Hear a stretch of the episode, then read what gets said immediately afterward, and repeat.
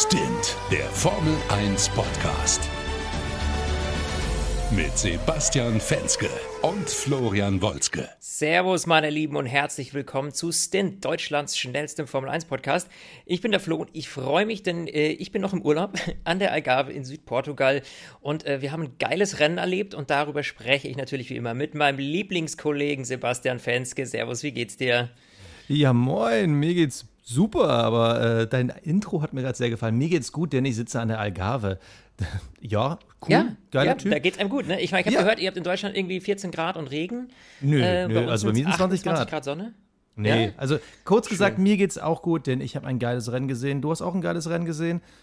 Du hast, Richtig. du hast am Pool gesessen, hast du mir erzählt. Ich habe schön am Pool gefläzt, im Liegestuhl, habe mir schön mit dem Handy live das Rennen reingezogen. Also äh, schöner kann es eigentlich nicht sein. Ne? Also, ein bisschen Alonso-Style, ne? Das schön zurückgelehnt, Ja, die Sonne richtig. so ein bisschen. Genau. Ja, ja, ja, ja. Ja, du hast es erfasst. Ja, mir geht's gut. Äh, leider ist der Urlaub am Dienstag wieder vorbei. Das heißt, beim nächsten Rennen sitze ich dann auch wieder zu Hause am Schreibtisch. Ähm, ja. Aber nichtsdestotrotz, lass uns über das Rennen sprechen. Monza, Powerstrecke schlechthin. Und das hat tatsächlich für einige Überraschungen gesorgt. Und äh, ich muss sagen, ich habe den Grand Prix so richtig genossen, weil äh, er hatte echt eigentlich äh, von allem was dabei. Äh, und äh, nur kurz vorweg, Hashtag äh, Cockpit Klaus wird heute, glaube ich, nicht so schwierig werden. Weil da Nee, haben wir allerhand. Nee, nee, nee. Ich glaube allgemein, dass unsere Awards heute relativ klar Ja. ausfallen, aber wir ja, weiß, aber bis dahin ist noch ein ja bisschen noch die Zeit. Überraschung.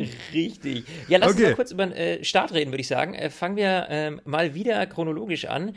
Da muss man ja sagen, ähm, dass Hamilton und äh, Leclerc beide ziemlich gut wegkamen und Hamilton sogar noch ein Stück besser. Aber die Ferrari Power, die hat man halt einfach sofort gemerkt. Ähm, die haben einen wahnsinnig guten Motor und deswegen ist Leclerc auch vorne geblieben. Ja, und Nur, ganz überraschend, Äh, was war. Ja, ganz raus, überraschend. ich weiß, was du sagen willst. Max Verstappen hat zur Abwechslung mal keine Plätze verloren.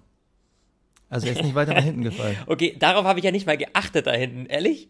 Naja, doch, also da kam auch der Crash, aber nee, wir, wir bleiben mal vorne. Ja, du hast äh, total recht. Ich finde es total interessant, dass dieser Mercedes, der hat ja original zwei Stärken, nämlich er ist gut in den Kurven und er beschleunigt auf den ersten Metern, sage ich jetzt mal, ziemlich gut.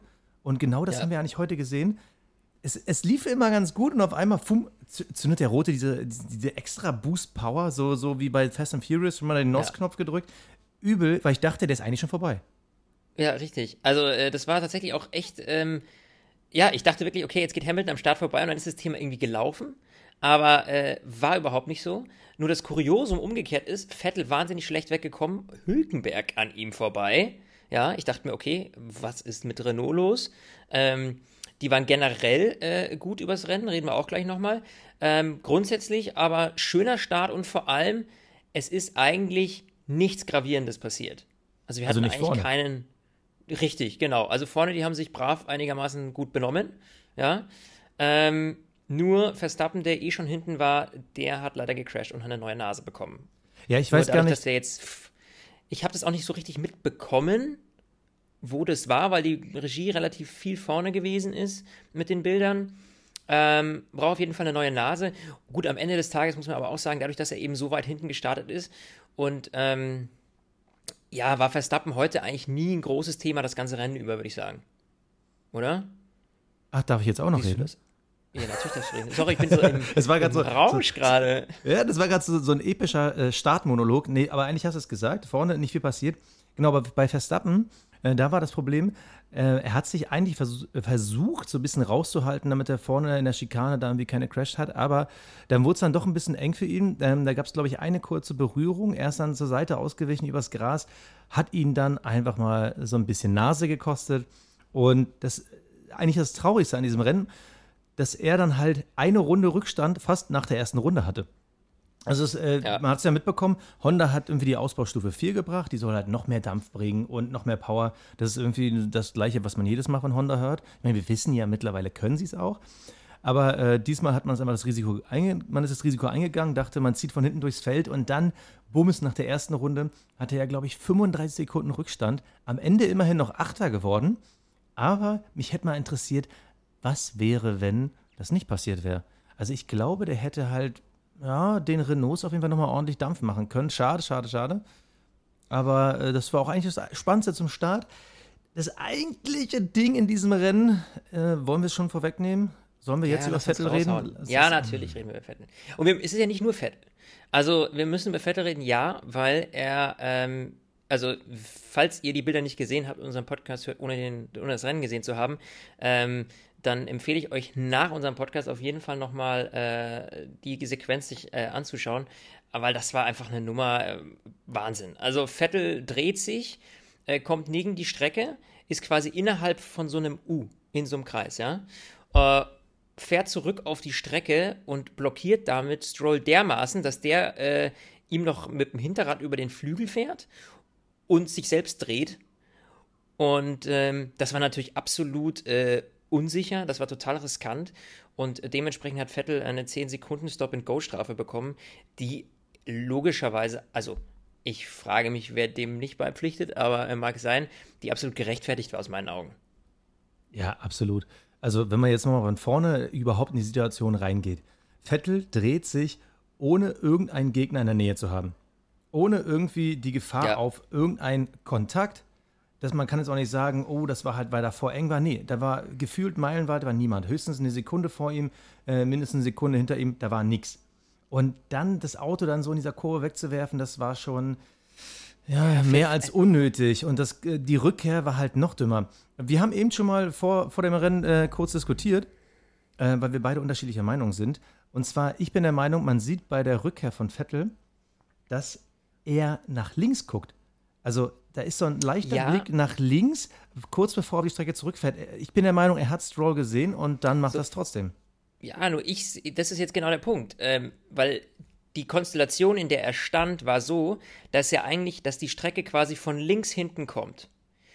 Und äh, in so einem Formel-1-Auto, du hast ja noch diesen Ring drumrum, äh, das heißt, du hast ja nur Halo? eine sehr einge eine eingeschränkte, ja genau, du hast eine sehr eingeschränkte, äh, ich meinte jetzt nicht Halo, sondern darunter, ja, ähm, du hast eine sehr eingeschränkte Sicht. Äh, vor allem, wenn du dich jetzt den Kopf auf die Seite drehst und nach links hinten. Und äh, da muss man sagen, das war schon eine sehr schwierige Situation für ihn, weil er konnte jetzt, ich würde mal sagen, vielleicht 20 Meter links sehen und dann ist die Strecke nach hinten links weggegangen, ohne dass er mehr sehen konnte. Das ist jetzt die Frage, ähm, dieser Blick nach links, ist das der Moment, wo er Stroll schon hätte sehen können oder nicht? Ähm, muss ich sagen, das ist für uns jetzt, glaube ich, extrem schwer zu beurteilen. Äh, das könnt, können die Fahrer natürlich deutlich besser beurteilen. Aber ich könnte mir vorstellen, das ist natürlich extrem schwierig, da jemanden zu sehen. Nichtsdestotrotz, ähm, ja, hat er Gas gegeben und dann irgendwie Stroll noch gesehen, wieder kurz abgebremst, da war es aber dann schon zu spät. Also es war, er hätte sicher gehen müssen und warten müssen, äh, äh, oder beziehungsweise die Box hätte ihm da vielleicht auch helfen müssen mit den Live-Bildern. Ähm, ich weiß es nicht. Also auf jeden Fall eine unglaublich schwierige Situation, die er aber absolut falsch bewältigt hat, natürlich. Und ähm, ja, wie schwer so ein, so ein Crash, der seitlich in ein Auto geht, ausgehen kann, haben wir ähm, ja mit Antoine Hubert erlebt äh, in der Formel 2, äh, der letztlich ja auch von der Seite gerammt wurde. Und deswegen ist sowas natürlich auch absolut unter Strafe zu stellen, weil das natürlich wahnsinnig gefährlich ist. Ähm, ja, also ich, ich würde äh, sogar noch weitergehen. Ich finde die, äh, die 10 Sekunden Stop and Go, die waren mir persönlich äh, fast schon zu soft. Also natürlich, es ist halt immer noch Motorsport und es ist alles immer so ein bisschen an der Grenze. Aber ähm, ich finde, dass Vettel da einfach einfach zu weit gegangen ist. Also nicht nur, dass er sein eigenes Leben riskiert, äh, auch Stroll stand ja danach in einer so ungünstigen Situation. Es war jetzt keine 200, 300 km/h Stelle. Es war ja nach dieser äh, S-Kurve. Aber äh, sein Auto stand beschissen. Stroll stand danach super ungünstig. Der hat ja daraufhin auch nochmal eine Strafe bekommen, aber der kann ja am wenigsten dafür. Also, das, also ganz ehrlich, ich finde, dafür hätte man eigentlich auch eine schwarze Flagge zeigen müssen. Denn Vettel ist in einer Situation, du hast ja gesagt, egal ob er jetzt ihn gesehen hat oder nicht, ich habe jetzt gerade nochmal das Video reingeguckt, ähm, ich bin der Meinung, er sieht ihn und äh, dann muss er einfach in der Situation auf dem Gras stehen bleiben und warten, bis alle Autos an ihm vorbei sind. Das ist einfach das Ding. Aber er ist halt in dem Moment Racer, was ja auch okay ist, und sagt, ich will keine Punkte, keine Plätze verlieren und fährt dann wieder auf die Strecke. Aber es ist halt so gefährlich dort gewesen. Ich finde, er hat da einfach, also das komplett kopflos reagiert und einfach zu viel riskiert und äh, die Strafe ist für mich das Minimum gewesen. Ich hätte sogar mehr draus gemacht. Aber Ja, du ich weiß bist nicht, vielleicht sehe ich das auch zu ja, hart oder so, aber also da, ja, also ich dadurch, also eine 10 Sekunden Stop-and-Go-Strafe, die ist in der Formel 1. Du hast gesehen, welche Auswirkungen das Ganze hatte. Da war das Rennen für Vettel vorbei. Ja, also ob du ihn jetzt aus dem Rennen nimmst oder ihm die Strafe gegeben hast, hat letztlich mehr oder weniger fast die gleiche Auswirkung gehabt. Ja gut, aber er war ja in ähm, dem Moment, er brauchte ja einen neuen Flügel, er war ja so oder so letzter. Ich finde halt ja. immer, wenn du halt sowieso schon äh, so gut wie ausgeschieden bist und dann als letzter rumguckst, dann noch irgendwie so eine Stop-and-Go-Strafe, ja, was bringt denn das? Das ist ja in dem Moment, ändert das überhaupt nichts an der Situation. Er hätte vielleicht im besten Fall noch zwei Punkte holen können und das war's. Und ähm, da ist mir halt dieser Denkzettelfaktor viel größer, weil es kann halt immer noch ultra viel passieren und Ganz ehrlich. Aber da also, muss ich ehrlich sagen, wenn ich da in die Pflicht nehme, um, dieses, um die Situation jetzt noch ein Stück weiter zu verfolgen, ähm, Stroll wäre, wie eben gerade eben beschrieben, ja beinahe in, in, in Vettel reingefangen. Wieso hat ihn ja berührt, sich selbst gedreht. Und Stroll beschwert sich am Funk darüber, was auch erstmal verständlich ist, macht aber dann den gleichen Fehler und äh, äh, drängt Gasly von der Strecke, als er zurück auf die Strecke fährt. Und aus der Perspektive, aus der Stroll stand, weil er stand quasi genau auf der anderen Seite letztlich, den hat es dann rausgedreht und er stand genau auf der anderen Seite, konnte dadurch die Strecke perfekt sehen. Oder nahezu perfekt. Und äh, hat dann da Gasly abgedrängt, weil er äh, unsicher auf die Strecke zurückgekommen ist und nur eine Durchfahrtsstrafe bekommen, ohne Stopp. Und da muss ich sagen, das konnte ich nicht nachvollziehen. Weil klar ist er erst im ersten Moment der Geschädigte, aber für mich war bei Stroll eindeutig, er sieht die komplette Strecke, er sieht Gasly von weitem ankommen hakt's bei dem? Also, sorry, aber das fand ich dann. Grundsätzlich, grundsätzlich bin ich da sogar bei dir, aber der Unterschied ist doch ganz einfach. Vettel war auf dem Gras, Vettel war quasi neben der Strecke, Stroll war auf der Strecke. Das heißt, ja, allein, dass er vor, da mit stand. Vorderreifen. Ja, gut, also mindestens ja. das halbe Auto war draußen. Was ja, ja das ist wurscht. Also aus meiner Sicht war er halt auf der Strecke und dadurch ist er auf jeden Fall ein Risiko und sollte da so schnell wie möglich weg. Natürlich hat er sich die ungünstigste Situation rausgesucht. Eben. Und äh, das hätte auch, wer war das nochmal? Was war es, Elbon oder Gasly? Gasly. Gasly. Ich meine, das hätte ja genauso gut böse ausgehen können. Da bin ich ja komplett bei dir. Richtig. Dass es jetzt für beide die gleiche Strafe wäre, sehe ich halt nicht so, weil wie gesagt, Vettel hatte ganz andere Optionen. Bei Stroll war das, ich glaube, ja, ja, es nee, war schon dumm. Sehe ich jetzt nicht so. Aber weil dadurch, ich dass er da ist, er, er muss weg. Ja, ja, klar muss er weg, aber er war jetzt nicht in einer Position da gestanden, in dem jetzt gleich die nächsten drei Autos in ihn reingekracht wären. Also so dramatisch habe ich die Situation bei ihm nicht empfunden, ja. Klar, da stand er so halb auf der Strecke, aber nicht so, dass da nicht meilenweit noch Platz gewesen wäre und die anderen, die da, die angefahren kamen, haben ihn ja gesehen. So, das heißt, ähm, das war jetzt nicht hinter einer engen Kurve, wo eine Mauer noch ist, wo du keine Einsicht hast, ja, hinter so einer, weiß ich nicht, in so eine krasse langgezogene Kurve oder sowas. Also in dem Sinne ähm, war er sichtbar für alle anderen und er konnte alle anderen sehen. Und er fuhr ja genau in dem Moment, als Gasly da kam. Also das war ja wie, als würde ihn abschießen wollen schon fast, ja. ja. Also einfach ganz ehrlich, eine Sekunde länger warten, Thema wäre erledigt gewesen.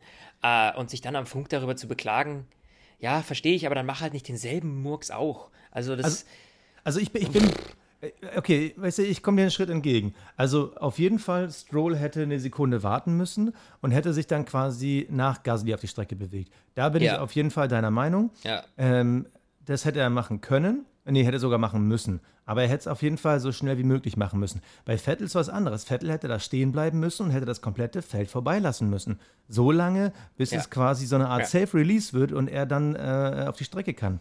Das ist bei Stroll was anderes. Seite ja, gebe ich dir recht. Was man ihm zumindest, was man ihm auf jeden Fall anrechnen muss, ähm, das hat er ja auch direkt im Interview nach dem Rennen äh, erklärt. Also der ist direkt nach dem Rennen zu Stroll gegangen, also Sebastian, äh, und hat mit ihm gesprochen und hat die Situation ja auch voll und ganz eingesehen. Ja, dass er gesagt, das war nicht gut, äh, wie ich da zurückgekommen bin, hat das mit Stroll geklärt und, und, und schwamm drüber. Ja, ähm, das heißt, es war es war selbst für Vettel aus seiner Perspektive eindeutig, Mensch, das war nicht okay, was ich da gemacht habe und das muss man ihm zumindest fair, Fairness halber äh, anrechnen. Bin ich bei dir. Bin ich bei dir. Aber lass uns doch mal allgemein jetzt darüber reden. Also, wir haben jetzt den zweiten Sieg nacheinander für äh, Charles Leclerc gehabt. Das zweite Mal ja. ist Sebastian quasi nur der, ja, das Beiwerk, der so ein bisschen dumm aus der Wäsche guckt.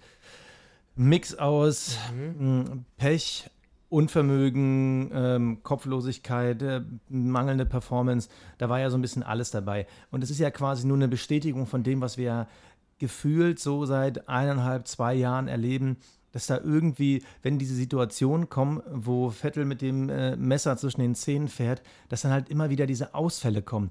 War das jetzt heute wieder einer von diesen Ausfällen, wo er einfach sich gedacht hat, ey, es kann nicht sein, der andere fährt da vorne weg, der fährt um Sieg und ich liege jetzt hier neben der Strecke, nee, ich muss so schnell wie möglich zurück? Oder äh, ja. muss man diese Situation naja, ausklammern? also dieses, dieses, die Situation, dieses Zurückkommen auf die Strecke muss man, glaube ich, schon ein bisschen ausklammern, weil das natürlich der Moment, wo du denkst, Mist, ich muss so schnell wie möglich wieder rein, äh, weil sonst ist das Rennen für mich komplett gelaufen. Das kann man schon nachvollziehen, auch, äh, ne, dass er natürlich ja. als Fahrer da versucht vorne zu bleiben, ist ja auch legitim, der Gedanke. Aber der Grund, warum es zu diesem zu dieser Situation überhaupt kam, das ist, glaube ich, die Kopflosigkeit. Also zu sagen, so, das kann doch nicht sein, dass du in so einer äh, Schikane, ähm, dass du da abfliegst.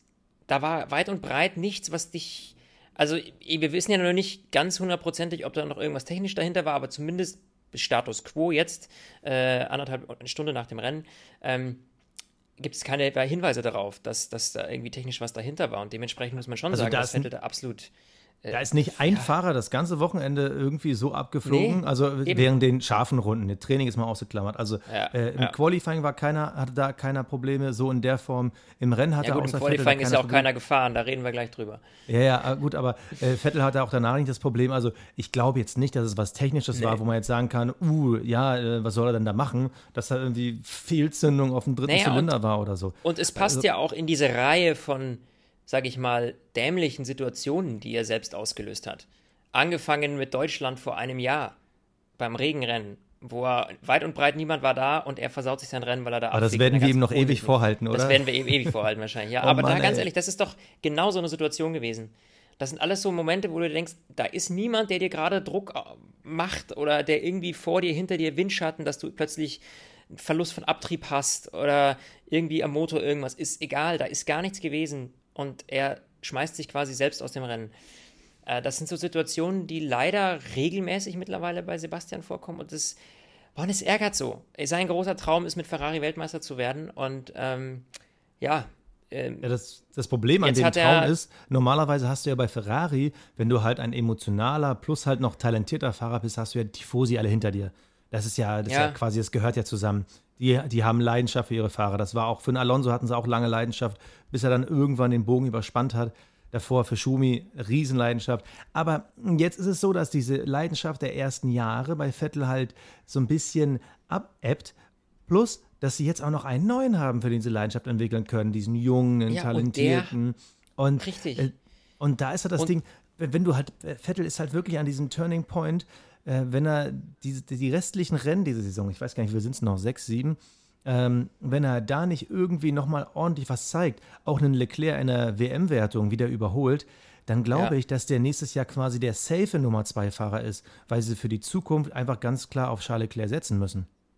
Ja, und gerade jetzt nach dem Sieg in Monza, dem ersten Sieg seit 2010 mit Fernando Alonso, seit neun Jahren wurde kein Heim Grand Prix mehr gewonnen ganz ehrlich, das ist natürlich, da steigt Charles Leclerc mit diesem Sieg natürlich extrem in der Gunst der Fans und von Ferrari. Ja, und das macht es auf jeden Fall sicherlich nicht einfacher für Sebastian. Das muss man ganz klar sagen. Also ich bin gespannt, wie er zurückkommt. Jetzt hat er erstmal eine Woche Ruhe. Danach gibt es gleich wieder einen Doubleheader. Also wieder zwei Wochen Renn, äh, Wochenenden am Stück Rennen. Da muss er einen zeigen. Ich, ich glaube, er ist halt wirklich in der Situation, er muss jetzt mal einen gucken lassen. Er muss jetzt mal wieder zeigen, dass er es noch kann, weil ansonsten, ich glaube, wenn erstmal das Vertrauen in den Fahrer weg ist und der Fahrer selber das Vertrauen in sich oder das Auto verloren hat, dann ist auch irgendwann ein Punkt erreicht, wo du sagen kannst, diese Ehe Ferrari, Vettel, die braucht es dann wahrscheinlich irgendwann nicht mehr. Und wir haben die Woche gesehen, ich weiß nicht, ob du die Bilder gesehen hast, ähm, das war Vorberichterstattung von RTL, aber auch beim Instagram-Account zum Beispiel von äh, Mick Schumacher da war ja die Woche dieses 90 Jahre Ferrari-Fest. Und mhm. die haben Schumi-Sprechchöre losgelassen, dass du gedacht hättest, ja. äh, dass, die reden wirklich von Michael. Äh, also Mick hat mit seinem Handy quasi in die Menge gefilmt und die haben wirklich alle Schumi, Schumi, Schumi gerufen und dachtest echt, du bist irgendwie äh, im Jahre 2005 oder so. Und da ja, ja da wieder die nächste Leidenschaft quasi aufkocht, ganz richtig. ehrlich, ich glaube, es wird es irgendwann demnächst, Entschuldigung, den muss ich noch sagen, also ja. mich würde es nicht wundern, wenn die Stimmen nach, dann gibt auch dem Schumi nächstes Jahr schon die Chance, dass die irgendwann lauter werden. Die werden nicht laut genug sein, aber ich sag's dir, übernächstes Jahr, 2021. Ähm, Passend zum neuen Reglement? Fast, da, da, werden sie fast nicht drum rumkommen. Also das. Ja, äh, ich habe ein Interview noch gelesen, gestern war es, glaube ich, oder heute Morgen mit Mattia Binotto, äh, dem Teamchef von Ferrari. Und äh, da wurde er natürlich auch nach Mick Schumacher gefragt. Und äh, sie sagen auch, ja, äh, Mattia Binotto hat gesagt, ja, der macht wahnsinnig äh, gute äh, Fortschritte erst in der Formel 3, jetzt in der Formel 2. Und er ist sich ganz sicher, ähm, dass er, wenn er so weitermacht, ein ganz großer F1-Fahrer werden wird. So, das ist natürlich eine ganz klare Ansage an, äh, äh, an Mick Schumacher, hey, so ewig wird es nicht mehr dauern und dann wirst du unser Star. ja, da muss man ganz klar sagen, die haben natürlich auch wahnsinnig viel investiert in Mick Schumacher. Plus, er hat diesen Legendenbonus seines Vaters. wenn er so wie er jetzt die Leistung bringt, ähm, wenn er diesem Druck standhält, ja, dann ist er natürlich der nächstlogische äh, Schritt bei Ferrari neben Charles Leclerc einen Mick Schumacher zu setzen. Ob das nächstes Jahr ist, safe nicht, bin ich mir ganz sicher, vor allem weil sie nicht verheizen wollen. Äh, und ich weiß auch nicht, ob er nicht erst in den Alpha kommt. Da bin ich mir jetzt, also wenn einer überspringen könnte, dann wäre es Mick Schumacher, aber ich könnte mir schon vorstellen, dass sie ihn erstmal noch ein Jahr zu Alpha packen. Ähm, aber gut, anderes Thema äh, können wir uns mal äh, in der, äh, zum einen, wenn es Neuigkeiten natürlich gibt, darüber nochmal unterhalten, beziehungsweise vielleicht auch in der Winterpause. Ähm, kommen wir zu Leclerc, über das nächste Duell. Äh, ja, Leclerc mein Lieblingsduell. Ja, Leclerc Hamilton. Ja. Was, äh, wie kann man dieses, äh, dieses Duell beschreiben? Weil ja, man kann es der, der erfahrenere Fahrer mit dem ähm, kompakt besseren Auto gegen den jungen Wilden, der halt auf den Geraden Vollgas gibt. Eigentlich sind das die Zutaten, wo du nicht weißt, wie das am Ende ausgeht. Heute ging es gut für Leclerc aus. Richtig. Aber ich muss ehrlich sagen, bis zu dem Moment, wo Hamiltons Reifen eingegangen sind, war ich mir nicht sicher, ob das nee. nicht noch was wird. Ja, ich habe auch die ganze Zeit gefiebert und man muss ganz klar sagen, deswegen hat man eigentlich vom Rest des Feldes gar nichts mitbekommen, weil es war ein Zweikampf, der eigentlich über fast das komplette Rennen ging und die Regie hat ja immer äh, irgendwie auf die beiden da vorne drauf gehalten. Ähm, dementsprechend muss man echt sagen, es war ein wahnsinnig spannendes Rennen dadurch. Es war ein super Zweikampf und es hatte natürlich auch so die ein oder andere Spitze. Zum einen hatte Hamilton einmal eine wahnsinnig gute Chance, ähm, an Leclerc vorbeizugehen. Wurde dann aber, ja, ist jetzt die Frage, wurde dann abgedrängt. Äh, ja, wurde er abgedrängt, ja oder nein? Ähm, ich habe mir die die ganzen Replay-Aufnahmen genau angeschaut und es war auf jeden Fall immer so, dass Leclerc äh, vorne war. Also das heißt, äh, ne, diese klassische Regel, wer vorne ist, äh, kriegt die Kurve. So, und in dem Moment war es eben auch so, dass Leclerc vorne war. Zwar nur knapp, also ungefähr ein, also eine Reifenlänge quasi oder eine Reifendurchmesser war er ungefähr vorne. Ähm, ja, und es ist ja letztlich, die Stewards haben gesagt, äh, haben wir zur Kenntnis genommen, aber no further action. Wie war das für dich? Ja, Verwarnung, äh, Verwarnung hat er also, bekommen. Ja, genau, stimmt. Er hat, er hat, er, genau, er hat äh, Checkered Flag bekommen, ja, heißt eine Verwarnung, aber ohne, dass er irgendwie jetzt äh, Sekunden oder ohne Strafe letztlich, einfach nur eine Verwarnung. Ähm, also ich, ich muss ja sagen, das dass äh, die, die Stewards, die ja wirklich im Endeffekt seit äh, Kanada und der Geschichte zwischen Vettel und Hamilton das Ganze mittlerweile ein bisschen lockerer nehmen, ähm, für mich komplett richtig entschieden haben. Ja. Denn würdest du es noch aus der, ich sag jetzt mal, alten Perspektive sehen, wo du es nicht so locker gesehen hast, musst du ganz klar sagen, moving on the brakes. Man sieht halt kurz bevor es quasi in die Kurve reingeht, äh, Leclerc ist ja innen, bremst er aber und zieht noch diesen kleinen Schritt nach rechts. Normalerweise würde er sagen, ja, ich habe halt Anlauf genommen, damit ich die Kurve Ideallinie richtig kriege.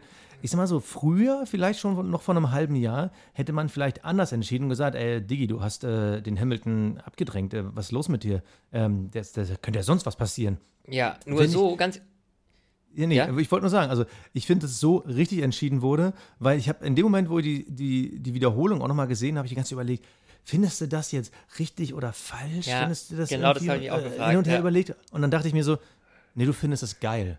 Du findest es geil, richtig. weil das ist Racing, das ist ja Spaß. Und vor das allem, war ganz, das war ganz klar. Ab, für mich ist hartes Abdrängen, ganz kurz, für mich ist das hartes Abdrängen, wenn er ihn wirklich berührt. Wenn du halt siehst, okay, Reifen an Reifen, zack, das war ja hier nicht. Wir reden ja hier von fünf Zentimetern. Und da muss ich sagen, ja. das, das Racing das ist geil. Ja, und das war ja, man muss ganz ehrlich sagen, das war ja, ähm, das war ja letztlich, ist es ja jetzt so, dass eben die zwei unter sich das Rennen entschieden haben. Hätte man dort eine Strafe gegeben, Hamilton wäre vor ihm gewesen, ja dann hätte es wieder gehießen, die Stewards haben das Rennen entschieden. Wir hatten das Drama dieses Jahr schon, äh, wo wir uns wahnsinnig drüber aufgeregt haben. Und da muss ich ganz ehrlich sagen, solange da keine Gefahr im Verzug ist, in dem Sinne richtig, lass die Jungs ballern. Das war heute ein schönes Rennen. Es hat Spaß gemacht.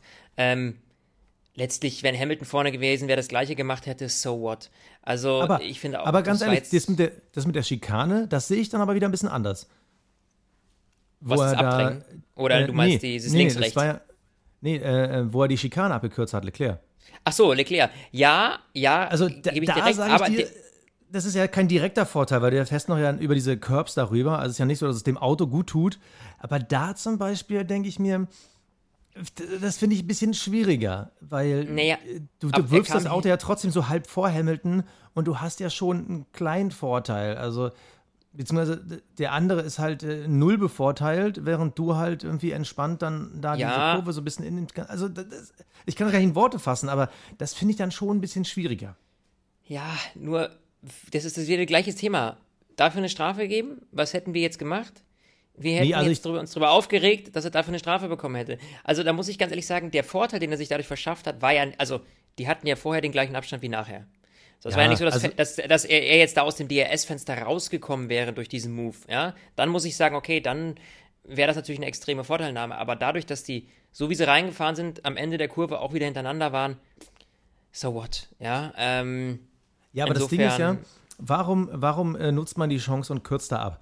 Also, wenn du zum Beispiel deinen Bremspunkt nicht hinkriegst, würdest du normalerweise voll in die Eisen gehen, holst dir einen Bremsplatten, deine Reifen sind Schrott und du weißt, ah, Mist, der Hamilton kriegt ihn. So, Ja. du kannst jetzt in dem Fall so eine Schikane auch nur was mal nutzen, um halt nicht Risiko zu gehen, deine Reifen zu schrotten.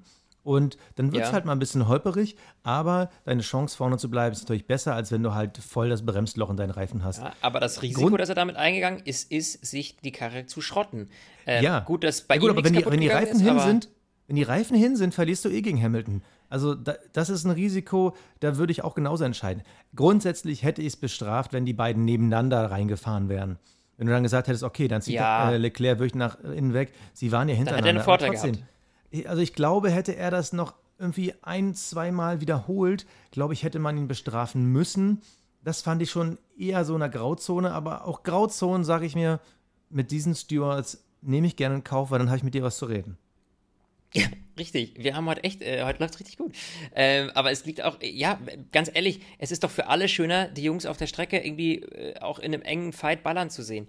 Hätte Leclerc jetzt eine 5-Sekunden-Strafe bekommen oder eine Durchfahrtsstrafe, dann äh, unabhängig davon, dass das Rennen für ihn gelaufen gewesen wäre, die beiden hätten auch gar nicht mehr auf der Strecke gekämpft, weil äh, natürlich Hamilton dann dementsprechend ungefähr 20 Sekunden vor ihm gewesen wäre. Ja, ja, die hätten sich nie wieder gesehen. So, die hätten sich nie wieder gesehen. Was will ich solche Rennen sehen? Nein. Also ich nee, nicht. die äh, hatten wir schon so oft. ähm, ja, äh, schreibt uns da gerne äh, auch mal äh, bei Instagram und Co., was ihr davon haltet, äh, weil ich kann mir schon vorstellen, dass der eine oder andere da eine andere Meinung zu hat. Ähm, aber ja, ich, also wir sind uns da, glaube ich, echt ähm, relativ äh, einig, muss man sagen. Ja, ich würde gerne noch ein Fass aufmachen. Ja, Und zwar raus. die Frage: Hat sich Mercedes verpokert in Sachen Reifenwahl? Das, das Ah, habe ich mir das ganze Rennen über gefragt. Wärst du mit äh, den härteren Reifen besser gefahren? Also nicht unbedingt bei Hamilton. Bei Hamilton hat man einfach versucht, seinen, den normalen Turnschuh zu fahren und dachte, ja, Ferrari fährt auch auf Gelb. Hätte man Mhm. nicht in dem Moment, wo halt Vettel und Leclerc beide auf weiß sind, sagen müssen, äh, wenn wir Bottas zehn Runden länger fahren lassen, ist es natürlich so, dass die Gelben dann am Ende besser sind. Aber hätte man Ja. ihn nicht dann in dem Moment wirklich auf weiß bringen müssen, weil in dieser ganzen Strategierechnung fehlt ja immer, also äh, fehlt ja oft dann die Zeit, die du länger draußen bleibst. Die musst du ja immer wieder erstmal auffahren.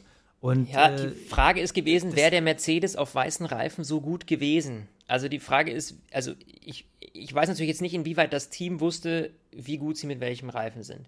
Wenn sie das natürlich wissen und sagen, wir sind hundertprozentig schneller auf dem gelben Reifen, ja klar, warum sollten sie Bottas dann nicht den gelben nehmen, der eh sieben aber, äh, Runden später reingekommen wäre? Ja, aber, aber bei Bottas ist doch Fakt, er wird so oder so Dritter. Also wenn die Strategie ganz klassisch aufgeht, dass du beide auf Gelb holst, dann würde ja Bottas in einer normalen Rechnung Dritter werden. Und da dann nicht einfach die Strategie dann zu splitten und zu sagen, okay, wisst ihr was, hinter uns passiert eh nichts mehr, da sind ein paar Renaults äh, und dann kommt lange nichts. Da hätte man, finde ich, schon umdenken müssen, einfach nur um sich selber davor abzusichern, dass die Gelben von Hamilton irgendwann einknicken. Also da finde ich wirklich, da, da haben sie falsch entschieden. Also Ja. klar, sie hatten wahrscheinlich so viel Sicherheit in die gelben Reifen, dass sie gesagt haben, die bauen nicht ab. Aber die Frage Na, sie ist hatten halt, ja den Backup, also sie hatten ja einen Backup-Plan, in dem sie äh, Bottas lange draußen gelassen haben. Dem haben sie die gelben nochmal verpasst. Das hatte, der hatte sieben Runden frischere Reifen.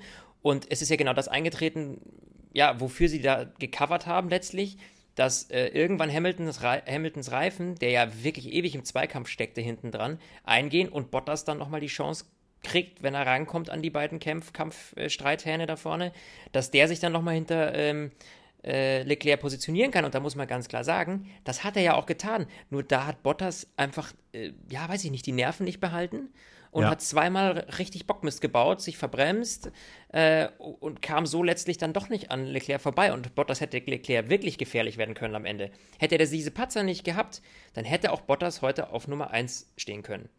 Ja, da bin ich zu, komplett bei dir. Das wollte ich nämlich auch gerade noch sagen. Bottas hat, ich habe ich hab sogar drei Fehler gesehen. Ähm, dreimal, wo er halt das Auto quergestellt hat oder er ist dann halt, äh, er hat sich verbremst oder ist halt aufs Gras raus. Und Ja. da, das war halt dieser, dieser Unterschied. Das ist das, worüber wir immer reden. Das macht halt den Unterschied zwischen einem Nummer 1 und einem Nummer 2 Fahrer aus. Das macht den Unterschied zwischen einem Bottas und einem Hamilton. Hamilton fährt irgendwie 40, 45 Runden hinter Leclerc die ganze Zeit im Windschatten, die ganze Zeit DRS und macht keine Fehler. Ich Ja. persönlich glaube, dieser, dieser Verbremser in der Schikane, das war kein Verbremser. Lewis Hamilton wollte nur nicht auf der Strecke überholt werden von seinem Teamkollegen und hat ihn dann einfach quasi über diese Auslaufzone dann vorbeigelassen. Das war naja, das weiß ich nicht, weil seine Reifen waren Also- schon ziemlich fertig. Also ja, aber das, trotzdem. Also das Ja. glaube ich nicht, aber gut, werden wir nie erfahren. Fakt ist aber, Bottas hatte die Chance. Bottas hatte fast zehn Runden lang die Chance, hat jedes Mal das Auto wieder weggeworfen. Ähm, ist beim Überrunden hat sich Leclerc halt viel, viel cleverer angestellt. Jedes Mal Mhm. beim Überrunden hat Bottas irgendwie fünf Zehntel verloren, Leclerc halt gefühlt gar nichts. Und da muss ich wirklich sagen, wäre Hamilton in der Situation gewesen, mit dem gleichen Auto, den gleichen Reifen, der hätte Leclerc bekommen. Und Ja, das da, gut sein. das hat, das hat halt wirklich diesen Unterschied gemacht. Bottas ist, glaube ich, einer, ähm, der kann auch, wenn er ein klar dominanteres Auto hat, dann kann der auch wunderbar überholen. Aber wenn es wirklich im letzten Detail darum geht, die Autos sind gleichwertig, du hast aber den Vorteil, dass du überholen kannst. Jetzt geht es darum, wie du es fahrerisch rausholst. Und da muss ich wirklich sagen, da sieht man halt immer wieder diese Unterschiede mit Bottas. Aber gut, jetzt fährt er nächstes Jahr nochmal Mercedes, jetzt fährt er nächstes Jahr nochmal als äh, Wasserträger für Lewis Hamilton. Wenn es reicht. ja, gut, die Frage ist, welche anderen Optionen hat er? Ähm, Ja. Für, Ja, für also, so kann er wenigstens ab und zu nochmal gewinnen, ne? äh, kommt auf Ferrari drauf an, muss ich ganz ehrlich sagen. Und äh, auch auf, was wir jetzt nicht außer Acht lassen müssen, auch auf äh, Max Verstappen. Ähm, der war zwar heute nicht mit von der Partie, aber ähm, wir hatten es ja am Ende Richtung Sommerpause hin, äh, haben wir ihn natürlich auch äh, hoch gelobt und auch das Team. Deswegen, gerade mit dem Honda-Motor, das könnte auch nochmal äh, für Spannung sorgen, auf jeden Fall bei den restlichen Rennen. Wer richtig Pech hatte heute, wo ich mich richtig ärgere, ist Carlos Sainz. Aha. Oh, vorne rechts das Rad, Boxenstopp, locker, unsafe Release. Die haben quasi sich gedacht, Mensch, bei Haas, da läuft das so gut, das machen wir jetzt auch mal. ja, Oh, Chapeau, Chapeau, vor dem ziehe ich den Hut, mit dem habe ich nicht gerechnet. ja, also äh, haben sich das da abgeguckt und sich gedacht, das war echt so cool, das wollen wir jetzt auch. Ja, schade, ich vor allem, ich weiß gar nicht mehr leider genau, ich habe da nur noch äh, links im, im, im Bildrand gesehen, wie er natürlich dann äh, durch die Liste gesaust ist nach unten. Auf welchem Platz war er denn? War er fünf oder sechs? Er war hinter den, äh, sechs, glaube ich, er war hinter den äh, Renault, glaube ich. Ja, sech, irgendwie, oder? Also es kommt mal darauf an, wie du zählst. Als Stroll ausgeschieden ist gegen Vettel, war Stroll vor ihm. Ähm, Gasly war Ja, als er in der zu Box dem stand. Zeitpunkt auch noch vor ihm. Der hat ja die 5-Sekunden-Strafe bekommen ja. äh, für das Manöver, Ja, was Sainz gegen Gasly mehr- gegeneinander gefahren sind. Bin mir auf jeden Fall nicht ganz sicher, aber dadurch war das Rennen am Ende halt einfach, äh, ja, war natürlich logischerweise vorbei, war der erste Ausfall. Ähm, ja, bitter, weil das ist natürlich dann ein Teamfehler letztlich äh, von den Mechanikern. Die haben zwar noch ganz klar die Hände irgendwie in die Luft, äh, Kreuz, hallo, nee, nee, nicht, nicht wegfahren. Aber er hat es dann auch erst relativ spät bemerkt, also eigentlich schon aus der Box, also er war dann aus der Box faktisch draußen, als er es gemerkt hat. Ähm, schade, muss man ganz klar sagen. Ja, bitter. Irgendwie das, das Wochenende war irgendwie nicht so der McLaren-Hammer. Nee. Die letzten Rennen waren sie so konstant immer als Best of the Rest, aber diesmal lief es nicht. Es lag natürlich auch ein bisschen daran, dass die Renaults, also die Werksrenaults, auf Ja. einmal irgendwie, die waren irgendwie da. Die haben äh, auch, auch glaube ich, die dritte Ausbaustufe ihres Motors bekommen. Ja, Und auf einmal, der hat funktioniert. Also da gab es eine Situation, da gab es irgendwie eine Situation, äh, wo glaube ich, Leclerc und Hamilton irgendwie auf einen Renault aufgefahren sind. Und Ja. du hast halt gemerkt, obwohl Hamilton DRS hat, dieser Renault ist jetzt nicht so wie noch vor drei, vier Wochen einfach dann sofort aus dem Bildschirm verschwunden, Nee. sondern der ist Eben. neben ihm mitgefahren. Eben. Und da dachte ich kurzzeitig so, holla die Waldfee, was ist denn eigentlich bei den Franzosen los? Äh, können die Ja. auch einmal, wo haben die diesen Motor her? Richtig. Und äh, was noch dazu kommt, ist natürlich, dass natürlich die Strecke auch für einen äh, Renault, sage ich mal, sehr gut funktioniert, weil die Renaults sind eben in den Kurven leider nicht so gut. Äh, da funktionieren die halt echt gar nicht. Ähm, durch den guten Motor und durch ähm, ja, Monza, das ja eine absolute Motorenstrecke ist, äh, ist das natürlich perfekt. Also das war jetzt äh, für Renault, waren das sehr glückliche Umstände, sage ich mal, in Monza und plus, wie du schon sagtest, die Ausbaustufe, die gut funktioniert. Äh, super. Also wir haben Renault ja echt dieses Jahr wenig loben können.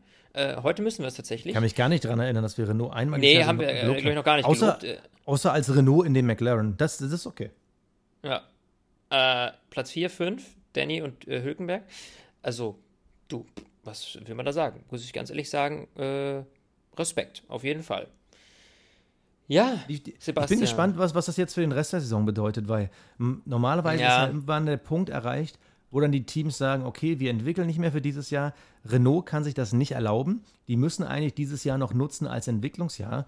Und da bin ich gespannt, ob wir da von denen noch was sehen werden, weil vor allem für Teams, die vielleicht nicht so viel Kohle haben, die müssen ja dann irgendwann umdenken. Das heißt, McLaren wird vielleicht irgendwann sagen, okay, wisst ihr was, wir lassen es jetzt langsam sein. Auch Haas muss ja irgendwann dann sagen, ach Leute, das lohnt sich hier überhaupt nicht mehr, dieses Auto nochmal irgendwie anzufassen. Renault Ja. kann sich das nicht erlauben. Und äh, da bin ich gespannt, ob wir vielleicht jetzt doch noch mal zum Ende der Saison hin vielleicht so einen kleinen Boost erleben werden, dass sie irgendwie versuchen, doch noch Best of the Rest zu werden. Ob sie nochmal rankommen, steht auf einem anderen Blatt. Aber da bin ich echt gespannt, weil das, das heute war wirklich so ein Rennen, wo die mich wirklich begeistert haben. Und Ja. vor allem beide, beide auf einem Ja. ähnlichen Niveau. Ja, super. Nee, also 1A, gebe ich dir vollkommen recht, kann man nichts äh, hinzufügen. Ähm, was man allerdings noch sagen muss, ähm, was mir jetzt gerade noch gekommen ist, ist ja, wen wir jetzt gar nicht so richtig auf dem Schirm hatten, aber Kimi Räikkönen. Der war auch quasi Opfer seines eigenen Teams, weil äh, der hat eine 10-Sekunden-Strafe bekommen für falsche Reifen. Also Geil, das oder? ist auch so eine Sache. Wie kann Warte, das falsche passieren? Reifen aus der Box gestartet. Geil. Ja, richtig. Das kommt noch dazu. Ja, weil äh, der ist äh, nämlich äh, im Q2 auf den Softs gefahren, hat sich dann für Q3 äh, qualifiziert, äh, ist aber dann äh, mit Mediums unterwegs gewesen. So, hä? Das ist, also das ist doch eine, eigentlich sollte man doch solche Regeln kennen. Verstehe Ich nicht. vermute mal, ich vermute mal, also bisher habe ich auch noch nichts weiteres irgendwie darüber gelesen oder gehört. Ich vermute mal, dass sie der Meinung waren, wenn wir gecrashed sind und eh aus der Box starten müssen, haben wir freie Reifenwahl. Aber Das meinst du, eher Missverständnis. Genau, aber sch- scheinbar ist es dann ausgehebelt, wenn du mit dem Auto in, ins Q3 kommst. Also ich persönlich hättest du mich jetzt diese Situation gefragt. Okay, du kommst ins Q3, schmeißt aber dein Auto weg und musst aus der Box starten. Welche Reifen Ja. fährst du dann? Hätte, ja, hätte ich ja. jetzt persönlich nicht gewusst.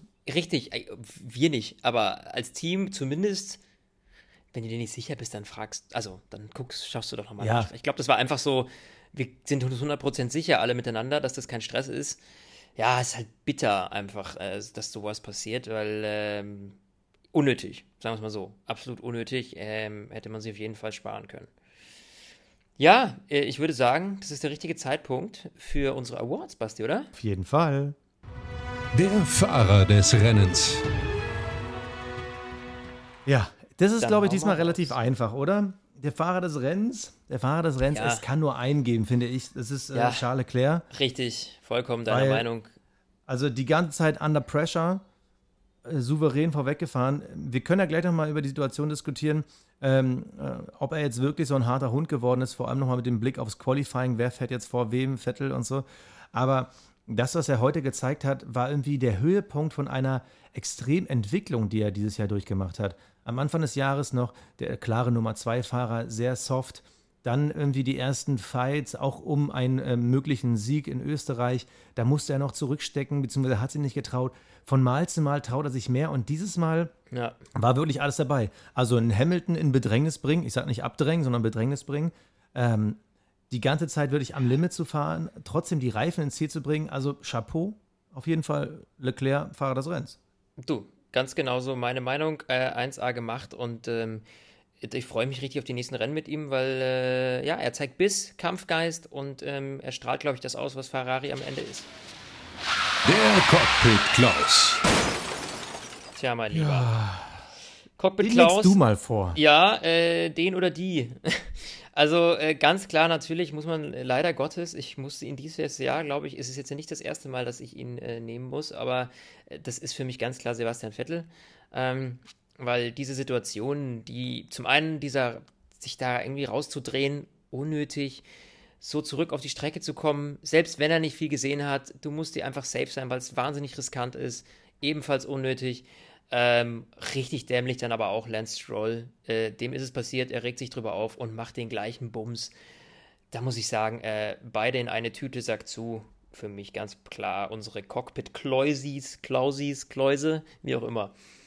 Also ich gebe ihn nicht an Stroll, weil ich sage, dass er in einer äh, schwierigeren Situation war, aber das Thema haben wir jetzt schon durch. Bei mir auch ganz klar Sebastian Vettel und äh, mehr sage ich zu dem Thema nicht.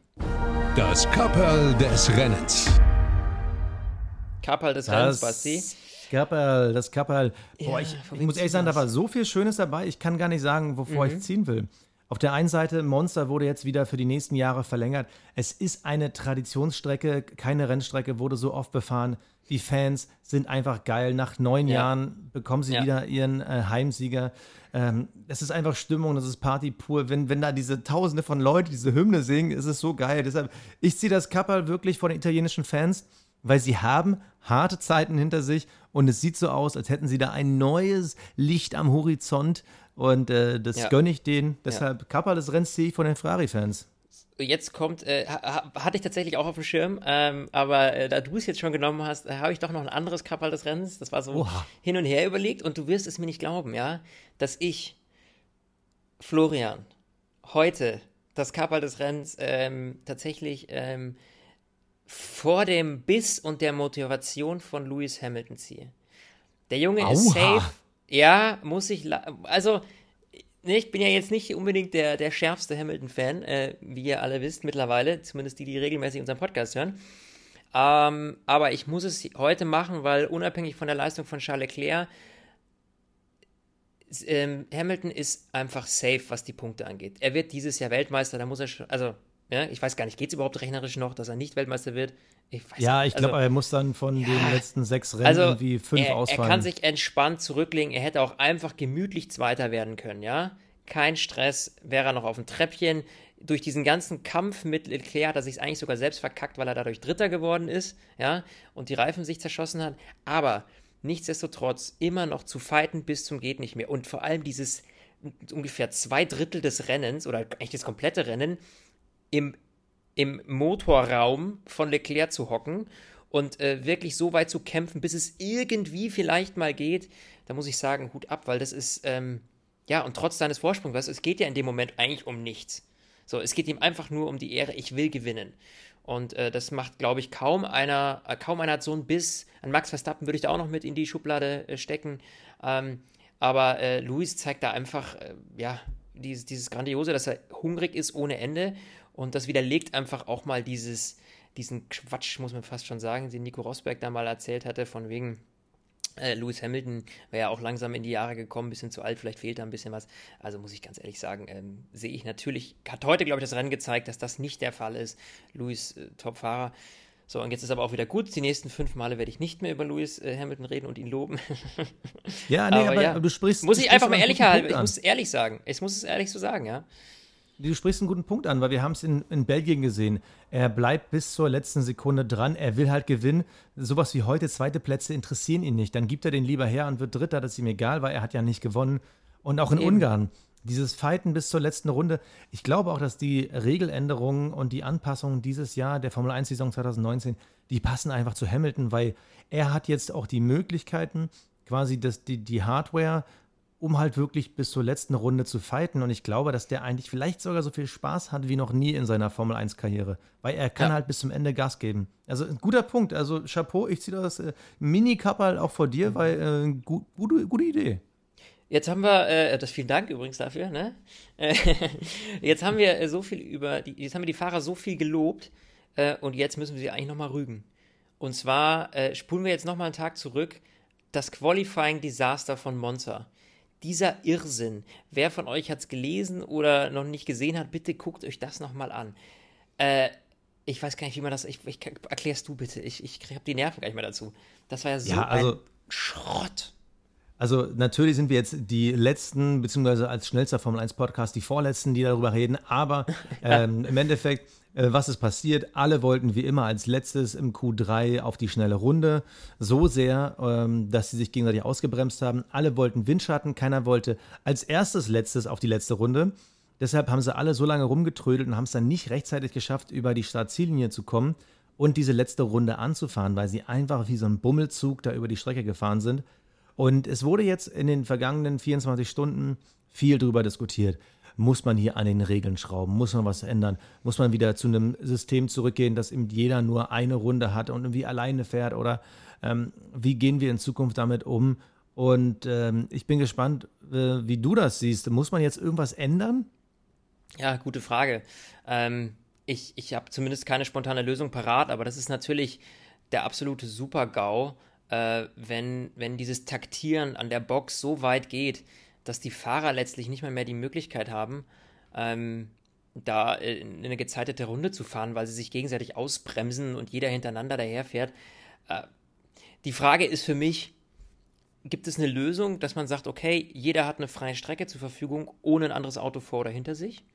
Ja, weil dann also, umgehst du das Ganze, dass jeder die gleiche Möglichkeit hat. Dann hast du nur das Problem, dass natürlich jeder als letztes fahren will, weil natürlich dann mehr Gummi auf der Strecke und die Strecke wird dadurch besser. Ja, das ist ein Argument dagegen. Aber äh, will ich das? Zum einen, dass in einem Qualifying irgendjemand einen anderen behindert, ja, was ich auch immer dämlich finde, weil was ist ein Qualifying? Es ist letztlich ein, du musst versuchen, die schnellste Runde auf Zeit zu fahren. Ohne dass du irgendwie behindert wirst, ja. Weil das haben wir ja letztlich in einem Rennen, dass sich andere gegenseitig blockieren. Ähm, und wenn die dann in der Einführungsrunde irgendwie sich gegenseitig ausbrennen, der einer ausbremsen, der einer am anderen nicht vorbeikommt, da muss ich auch sagen, äh, dieses, äh, ja, Nico Hülkenberg hat den Notausgang genommen und war deswegen schuld an allem, bla bla, sehe ich überhaupt nicht so, weil sie hätten ja auch alle früher losfahren können. Also für mich ist das einfach, ähm, ja, das war das, auf, das, das, äh, das war letztlich äh, taktisch alles so auf die Spitze getrieben, äh, dass letztlich das System zusammengebrochen ist und da muss ich ehrlich sagen, lass doch jeden einzeln fahren, ohne dass ein anderer in einem Fenster ist, der ihn blockieren kann. Dann hast du das Thema erledigt. Aber ich weiß nicht, ob das die richtige, ja, ist auch nicht zufriedenstellend so richtig, also, aber ich weiß also ganz ehrlich, ich, ich habe jetzt wirklich auch äh, vieles darüber gelesen und viele Kommentare, was man jetzt ändern müsste. Und ähm, wir müssen ja eine Sache noch bedenken. Das liegt natürlich daran, weil du dieses Jahr einen besseren Windschatten hast. Wir hatten das Thema Windschatten die letzten Jahre bei 1, 2 Strecken. Jetzt merken wir es wieder mehr, weil du natürlich mehr Windschatten hast. Du wirst es aber in den nächsten ein, zwei, drei Jahren, du wirst ja noch viel, viel mehr bekommen durch die Regeländerungen, die da noch äh, sind. Dann wirst du wieder einen stärkeren Windschattenfaktor haben. Also muss man jetzt quasi schon in die Zukunft denken. Ich sag mir aber irgendwie, nachdem ich jetzt lange drüber hin und her diskutiert habe mit mir selber, nee, lass es doch. Und wenn sie dann alle nicht mehr rechtzeitig über die Linie kommen, dann sind sie halt selber doof. Die müssen sich halt selber kümmern. Und dann müssen sie halt notfalls auch im Qualifying racen, weil diese Idee, die auch du gerade angesprochen hast, die, worüber auch schon viele andere gesprochen haben, dass alle dann alleine fahren, finde ich sau doof. Weil das Besondere beim Qualifying ist ja, natürlich, du sollst alleine oder so gut wie möglich alleine deine schnellste Runde fahren. Wer ist der schnellste auf dieser Strecke? Aber was du in, in den letzten Sekunden immer noch hast, dass dann, wenn so ein ähm, Christian Danner oder nee, Heiko Wasser, wenn so ein Heiko Wasser bei RTL so total, total am Ausflippen ist, weil halt irgendwie innerhalb von fünf, sechs Sekunden die Fahrer einzeln über die Linie kommen und ah, jetzt nochmal schneller und das schafft er es auch noch und so. Das hast du ja dann nicht mehr. Dann na hast ja, du da ja, okay, so ein stopp, lahmarschiges. Du, na, ja, also, gut, aber ich rede jetzt nicht davon, Basti. Ich rede jetzt nicht davon, dass du, ähm, dass du jetzt irgendwie äh, jeden alleine auf der Strecke hast. Aber Achso, so habe ich dich verstanden. Du, nein, es, es, geht ja für mich einfach, dass du einfach sagst, okay, du hast da die, äh, du hast da die, die, die, die äh, Ampel vorne an der Box und die wird halt alle 10, 15 Sekunden auf grün schalten zum Beispiel oder ich, keine Ahnung, ja, dass du halt einfach Aber schon du noch kennst doch die Formel 1, hast. die versuchen doch bei der Formel 1 alle zu tricksen, wo sie nur können. Ja, ja. Also da könnte ich dir jetzt spontan 20 Beispiele nennen, wo halt schon getrickst wurde und zwar ganz klar mit dem Bewusstsein, wenn wir erwischt werden, ist halt so. Dann hast du doch das gleiche Problem, wie du im Endeffekt heute auch im Rennen gesehen hast oder schon in anderen Situationen, wenn dann Vettel und Leclerc rausfahren und du hast dazwischen irgendwie 10, 15 Sekunden die Lampe irgendwie auf Rot gehabt. Ja, dann macht halt der Vettel vorne, upsi, da, da habe ich mir ja ganz ungünstig verbremst und dann habe ich dem Vettel ja doch aus Versehen, dann äh, den Leclerc doch aus Versehen Es ist halt einfach dämlich. Gegeben. Weißt du, es ist doch, also, aber es zeigt doch nur, wie, wie, wie, wie, wie schwachsinnig das ist. Also am Ende will ja. ich doch einfach, dass die fahren können da. Also das war gut. Ja, aber, ich meine, andererseits, Vettel, wir hatten heute. Vettel hat ja recht Fall. gehabt, als er gesagt hat, natürlich war das dumm, aber es ist genauso dumm, wenn du ohne Windschatten ins Qualifying gehst, ja. weil dir fehlt da eine halbe Sekunde. Absolut. Ja, dann, dann, ist das halt so. Dann gewinnt halt in Zukunft der schnellste und cleverste gleichzeitig. Ja, diesmal haben sie äh, tatsächlich fast einfach alle verloren. Ähm, ja, selber schuld kann man sich drüber ärgern, ist aber natürlich für uns als Zuschauer absolut unbefriedigend muss man sagen. Spannend ähm, wird es halt, wenn du das jetzt wirklich, was ich ja eben prognostiziert habe, wenn du in den nächsten Jahren wieder stärkere Windschattenbildung hast, wenn das so ja. kommt und wir Gefahr laufen, dass wir es wirklich ständig sehen, dann bin ich auch der Meinung, dann müssen wir irgendwas ändern. So als einmaliges Ereignis war es einfach nur irre und man hat irgendwie darüber ja. diskutiert. Wenn wir das jetzt jedes Wochenende sehen, dass die dann Gefahr laufen, ähm, dann denke ich mir irgendwann, dann ist es auch immer ein Quatsch.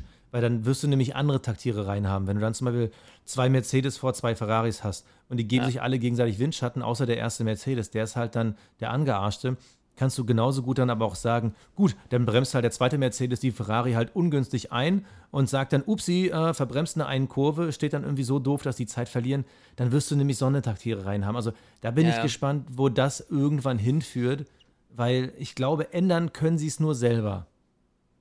Ja. Also die Formel 1-Fahrer und Teams, die können es nur selber ändern. Ich glaube, dass du dann nicht mit Verboten und so weit kommst. Aber das wird da hinkommen. Also dann wirst du irgendwann haben, dass wenn der Windschatten so brutal den Unterschied macht, dass du dann halt Tricksereien hast, dass sich die Leute dann immer aus Versehen zufällig verbremsen. Ja. Ja, gebe ich dir recht, Basti. Also einen Punkt, über den müssen wir noch ganz kurz reden. Und zwar möchte ich nur mal kurz, weil wir es letztes Mal, glaube ich, vergessen, nee, habe ich letztes Mal auch drüber geredet, unseren aktuellen Stand bei ähm, äh, unserer Fantasy League äh, darlegen. Zum einen erstmal vielen Dank an alle, die dieses Jahr bislang mit dabei sind, denn wir sind knapp 200 Leute von euch, äh, die, die mit uns zocken. Äh, das finde ich richtig, richtig cool. Äh, das hat sich enorm gesteigert im Vergleich zum letzten Jahr. Macht wahnsinnig Spaß. Ich habe, glaube ich, gehört, ich glaube, dass die seit, äh, ja, also seit diesem Jahr läuft es einfach richtig gut da. Und ich muss sagen, vor allem für mich, deswegen erzähle ich es immer so gern, weil für dich läuft es nicht so gut. Weißt du, wo du gerade bist? Hast du schon nachgeguckt? Ja, aber ich glaube, es wurde noch nicht aktualisiert. Ich gucke die ganze Zeit schon. Aber mir schon. Also ich habe schon die Punkte von diesem Rennen 130 Stück bekommen. Lieber Sebastian, nämlich du bist auf 75, ich hab, auf 14, weil ich war letztes Mal noch auf 19. Ich habe 123 bekommen. Das ist ah. doof. Ist doof, ja. Ich zwar auch nicht so viel mehr, also ich hatte schon mal eins mit 176, ähm, aber ja, wer auf jeden Fall immer noch, also uneinholbar dieser Junge, Moritz MWW-Team, du bist immer noch auf der Eins. Du, du bist, glaube ich, der, der, der, der Fan, der am häufigsten in unserem Podcast vorkommt. ähm, äh, ja, höchsten Respekt. Auf Platz 2 immer noch CST Racing Team 1, Valtteri auf Platz 3 und äh, ja, irgendein Team halt auf Platz 4. So heißt er übrigens wirklich. Finde ich tatsächlich ganz lustig. Äh, in diesem Sinne würde ich sagen, äh, vielen Dank nochmal an alle, die da mitmachen. Und äh, uns hat es heute wieder wahnsinnig Spaß gemacht. Es gab viel zu reden. Monza, super Grand Prix. Leider schlechtes Qualifying, aber ja. Basti, das war's. Ich wünsche dir was. Mach's gut, mein Lieber. Bis zum nächsten Mal. Ah, ich habe gerade gesehen, ich hatte Ferrari als Team. Verdammte Axt. Ja, Dankeschön. ich habe mich gerade gefragt, warum du mehr Punkte hast.